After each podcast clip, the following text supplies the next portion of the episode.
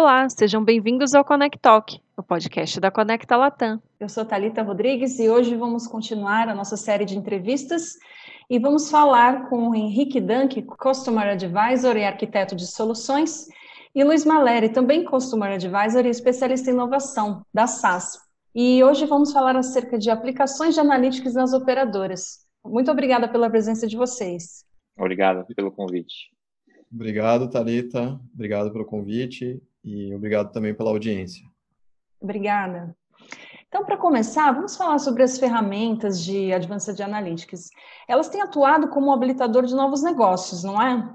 Sim, a gente vê que as telcos, elas têm se reinventado, elas não são mais somente provedoras ali de, de banda ou de serviços de telefonia, elas têm laboratórios de inovação, é, desenvolvem aplicativos, e agora elas, com a, com a possibilidade de prover um acesso rápido, é, banda larga, com baixa latência, via dispositivo móvel, elas vão conseguir habilitar uma série de negócios de parceiros. Então, fintechs, que hoje estão muito concentradas nos grandes centros urbanos, elas vão poder ter uma capilaridade maior é, via inclusão digital de potenciais novos clientes que estão em lugares mais remotos. Eles vão ter uma experiência de navegação muito melhor, que vai ter velocidade para eles conseguirem navegar nos aplicativos. O smartphone está na mão, ele consegue abrir uma conta, pedir um cartão de crédito, fazer um empréstimo é, de forma muito rápida, amparada por Advanced Analytics, por modelos de crédito. A operadora ela vai poder entender melhor o perfil de uso, já que ela está habilitando mais velocidade de navegação, vai poder entender é, que tipo de uso os seus clientes fazem de 5G. E aí ela pode explorar com um pacote de dados mais apropriado, com um pacote de serviços mais apropriado, com oferta de smartphones que tem mais o perfil daquele, daquele cliente. Então, assim, a gente vê as operadoras oferecendo não só o serviço de 5G, mas também habilitando novos negócios em um esquema de parceria, provendo expertise no desenvolvimento de funcionalidades e provendo é, dados, sempre se, é, respeitando a legislação de LGPD, a confidencialidade, mas as, as, as operadoras elas serão grandes habilitadoras é, de novos negócios, viabilizados principalmente pelo 5G. É, as operadoras, assim, elas querem, elas perceberam, né, obviamente que, assim, ela, ela, o maior medo era só, só prover a infra, né, e deixar a inteligência com outros players, né. Então, exemplo disso lá, Netflix, agora o Disney Plus lá, por exemplo. Então, as operadoras perceberam que não dá para competir, né. Então, o que elas fizeram? Elas assim, ah, já que vai usar a minha rede, é, então, deixa eu oferecer o serviço, passa a receita por mim, né? Então, várias operadoras aí, por exemplo, já oferecem aí pacotes com Netflix e o Disney, enfim, alguns serviços de streaming já na própria, na própria assinatura aí da operadora, né? Então, a receita passa por ela. E aí ela oferece benefícios, então, ah, se você assinar por mim também, você pode usar tantos giga aqui para consumir esse conteúdo sem descontar da franquia. Então, esse tipo de serviços, né? Além disso, a operadora também ela passou a, prover, a, a proporcionar, né, a prover outros serviços. Então, serviços financeiros, por exemplo, é, empréstimos, né? E aí isso pode ajudar aquele, assim, aquele cliente que tem conta em banco, que tem um score de crédito alto, às vezes não, não vê muito impacto nisso. Mas aquele cliente, às vezes, que tem um pré-pago, ou tem um controle, por exemplo, só, e não tem nenhuma conta no nome, por exemplo, então não tem um score de crédito definido, né? A operadora pode usar o, histórico de pagamentos da, do celular ou de recargas ou o pagamento da conta do, do controle, por exemplo, para ter mais ou menos um perfil ali e ter um score de crédito baseado nisso e oferecer um produto financeiro, por exemplo. E aí você vê que, assim, isso está né, tá passando a ser o core da operadora agora, né, por incrível que pareça. E como analytics e inteligência artificial podem apoiar nas áreas de monetização e APIificação? Então, a, a, vai, vai, nesse caminho aí, né? Então, por exemplo, a monetização, a ideia é a gente monetizar as informações que a gente tem, né? Então, vai desde a operadora mesmo aproveitar os dados que ela já tem internamente. É óbvio que de acordo com a LGPD, né, e regras de proteção de dados, mas aproveitar esses dados para oferecer produtos que, né, mais é, aderentes aí ao que o cliente precisa, quanto até a própria operadora claro que se o cliente, se o cliente estiver de acordo, vender essas informações para terceiros, né? Então, aí, né, o pessoal fala, ah, mas o, o que que o cliente, o cliente nunca vai aceitar isso. Assim, nem sempre é verdade, né? O cliente, ele pode aceitar porque ele também vai ter benefícios, né? Então, pensa que a operadora, ela pode oferecer um serviço de segmentação de bases, por exemplo. Aí vem uma, eu tenho uma empresinha aqui, eu quero uma, um segmento aqui de, sei lá, pessoas que moram aqui na cidade de São Caetano, casadas e que tenham filhos. Aí a operadora pode me vender essa base, né? Isso pode ser feito via API, então essa integração. E aí eu posso oferecer produtos e serviços para esse público que eu quero. Só quem está quem tá calculando e vendo as, as propensões aí é o Analytics da operadora, que ela tem mais dados do que eu, entendeu? Então, esse tipo de negócio, né, a gente vai ver aí cada vez mais. É, a API está para operadora, assim como o Open Banking está para os bancos, né? A API ela disponibiliza funcionalidades. Então, isso que o Dunk falou é bem importante. Cluster de usuários, segmentos de usuários. Ah, eu quero saber é, clusters que se deslocam do ABC até São Paulo com frequência e que tem filhos. Eu quero vender isso para uma empresa que é, para uma escola ou para uma rede de farmácias que vende produtos para crianças. Então, a, o, os dados eles têm valor e através de APIs eu consigo monetizar esses dados. O, os potenciais clientes ou parceiros compram a, o valor que, essa, que esses dados oferecem através da chamada de, de APIs.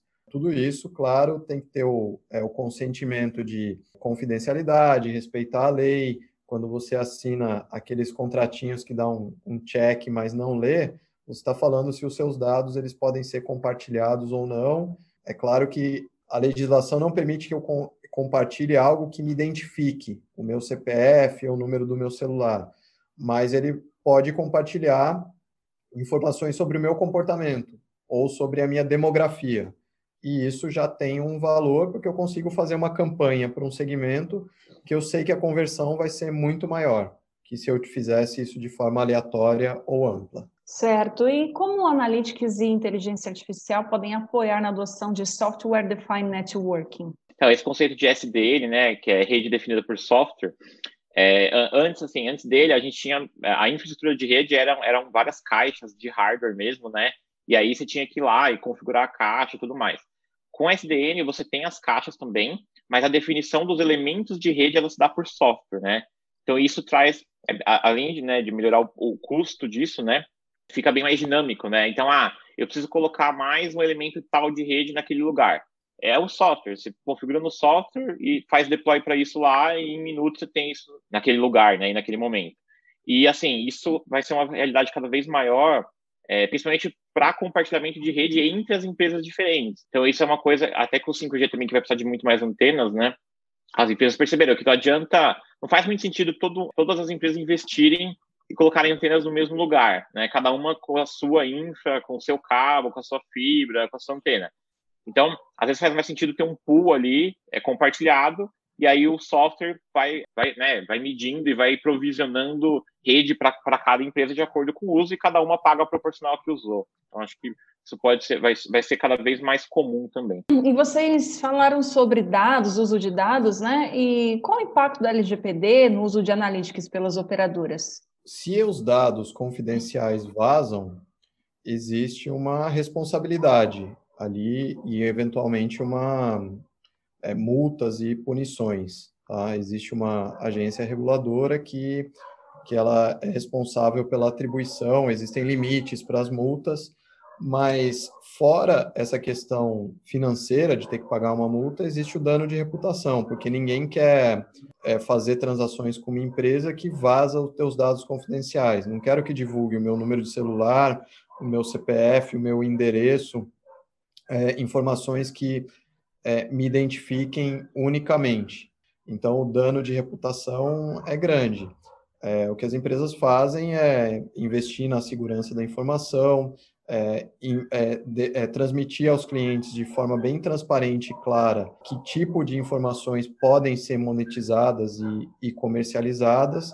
E a gente acha que o LGPD, seguindo o GDPR, que é a legislação europeia, ele vai ser cada vez mais importante, vai ser cada vez mais vigiado e zelado pelas empresas, principalmente de telco, que, que tem uma riqueza de dados muito grande.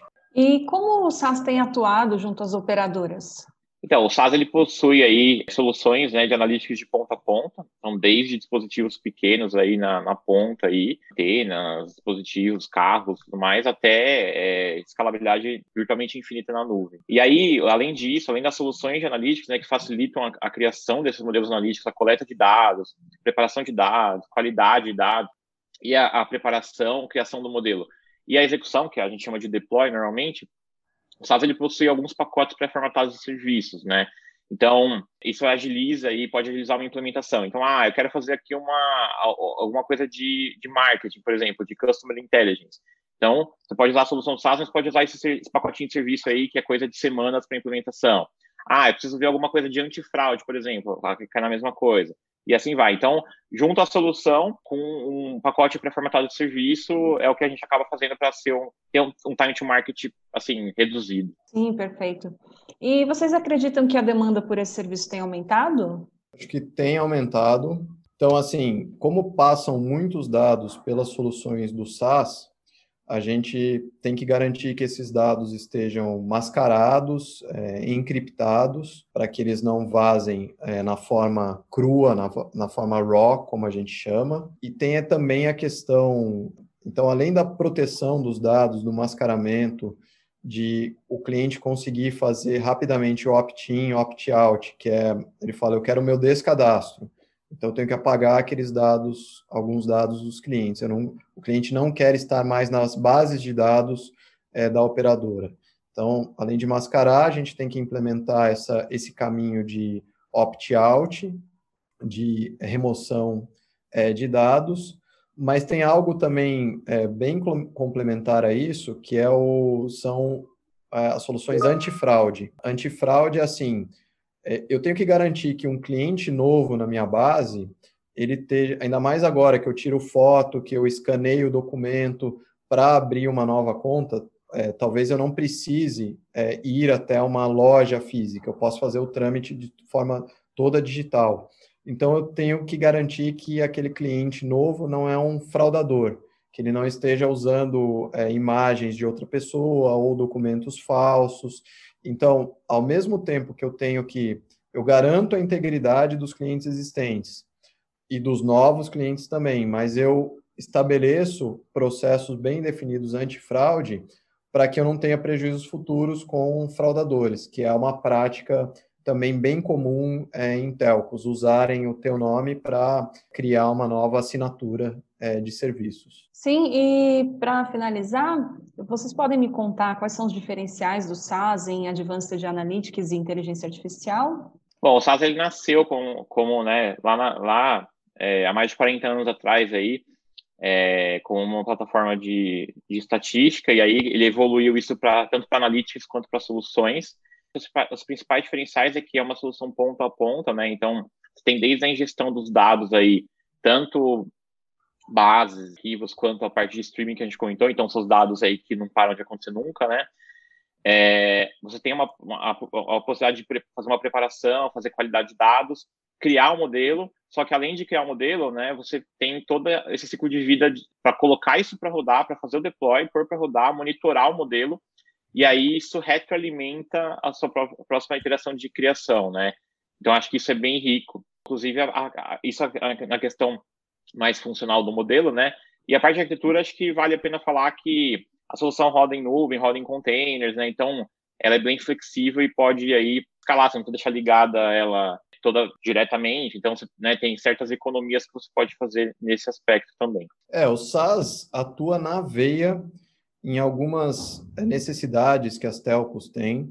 É, a primeira delas é churn, que é, é saída de clientes é caro eu, eu adquirir um novo cliente, porque eu tenho que subsidiar um aparelho, eu tenho que oferecer um plano é, mais vantajoso. Uma vez adquirido, o cliente tem um tempo até que ele comece a, a retornar aquele investimento que eu fiz. E aí eu não vou querer perder esse cliente. Então, a gente atua muito em churning, ver, baseado em múltiplas variáveis, se o cliente tem propensão ou não a, a deixar a operadora.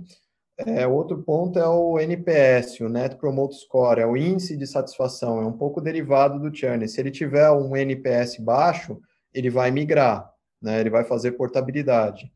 Então, o NPS, que seria um, um índice de satisfação do cliente, a gente atua também com modelos é, estatísticos de inteligência artificial para ver como que está a satisfação desse cliente. A parte de campanhas, de, de conseguir um, um mix de produtos ótimo para o cliente, uma cesta de produtos que atenda a necessidade dele e que também maximize a receita para a operadora, é outro ponto que a gente atua nessas campanhas de upsell, cross-sell de produtos e no, na configuração ótima de cesta de produtos para esse cliente.